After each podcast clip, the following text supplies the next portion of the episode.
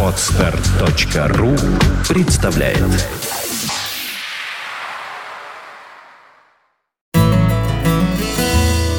Фонтанка FM представляет уроки географии от Константина Рангса. Увлекательно, познавательно, а главное бесплатно и без домашних заданий.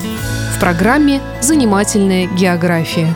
Здравствуйте, уважаемые радиослушатели радио Фонтанка FM. С наступившим вас Новым годом! Наша занимательная география продолжает свое бесконечное путешествие. Если перед э, новогодними рождественскими праздниками было уместно говорить о том, что пьют в разных странах, какие существуют рождественские новогодние напитки, то сейчас в преддверии самых морозных дней в году, крещенских морозов, уместно поговорить о том, что вообще стоит пить во время морозной зимней погоды. Вокруг этого существует много легенд, и в том числе легенд опасных, которые, в общем-то, обошлись очень дорого человечеству. Итак, наверное, начнем с физиологии. Когда человек употребляет крепкий алкоголь, в первую очередь крепкий алкоголь, конечно же, типа водки или рома, коньяка, неважно, именно алкоголь. Получается быстрое, стремительное расширение периферийных кровеносных сосудов. Кровь устремляется к коже, и возникает ощущение прилива тепла.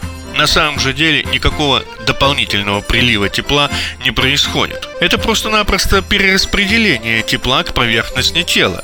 И это то действие, которое организм всячески старается избегать, поскольку для нашей жизни очень важно сохранить как раз нужную высокую температуру 36, а то и выше градусов именно для мозга, сердца печени и других внутренних органов. Когда же мы открываем, что называется, шлюзы и допускаем э, тепло наружу, оно быстро улетучивается, и за первым приливом тепла через некоторое время наступает охлаждение организма. Однако мы его не чувствуем по одной простой причине.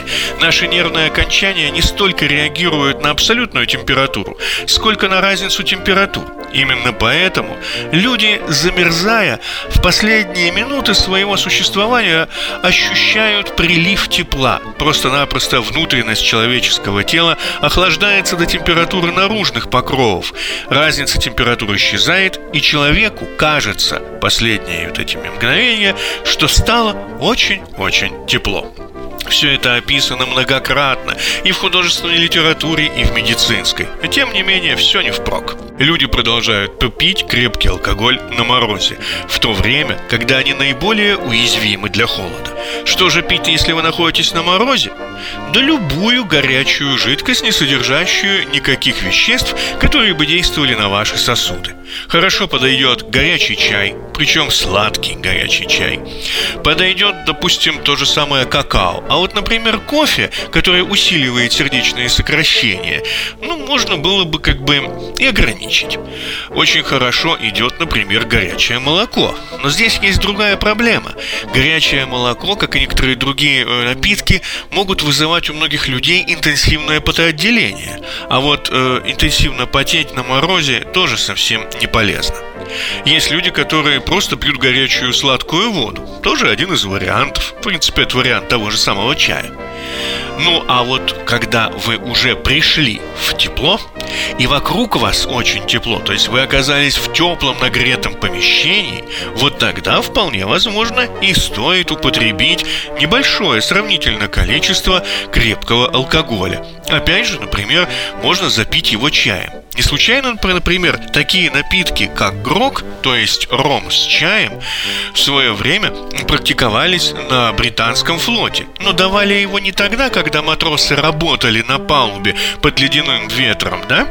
Они его давали, офицеры давали этот напиток тогда, когда матросы пере приходили, переодевались в сухое, и только после этого они, уже находясь в теплом сухом помещении, переодевшись в сухую одежду, употребляли свой горячий грок.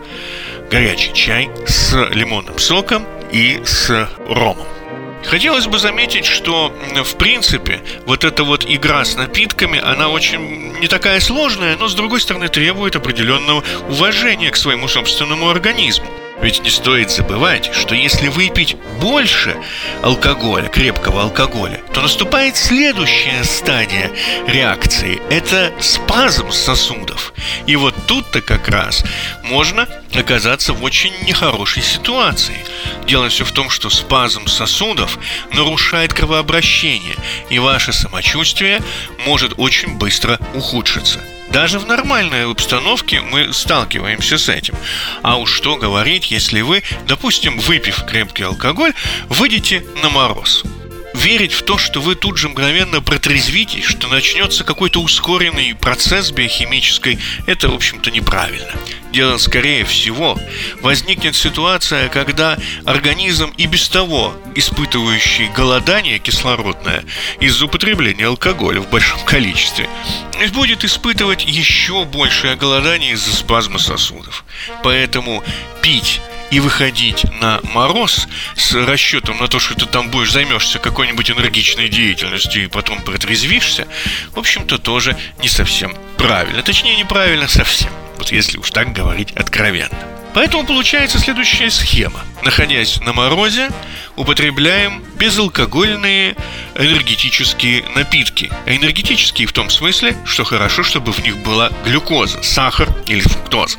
Причем сахароза гораздо лучше. Ну а если мы находимся в помещении, после того, как мы уже вернулись с мороза, можно и выпить и алкогольные напитки. Вот, тоже употребляя их вместе с горячим чаем. Стимуляторы, типа содержащие кофеин, э, не стоит употреблять просто для того, что не нужно создавать в морозное время излишней нагрузки на сердце. А вот пить, пить много и после этого ходить по морозу – это прямая дорога на тот свет. Поэтому, а туда и не стоит торопиться. Как пел Владимир Высоцкий, в гости к Богу не бывает опозданий. Поэтому дорогу можно несколько и задержать умеренным употреблением напитков. В следующей нашей программе мы поговорим о том, какие выработали традиции разные народы именно для зимней и вообще холодной погоды. Всего вам доброго, здоровья и оставайтесь вместе с нами. С вами был Константин Ранкс.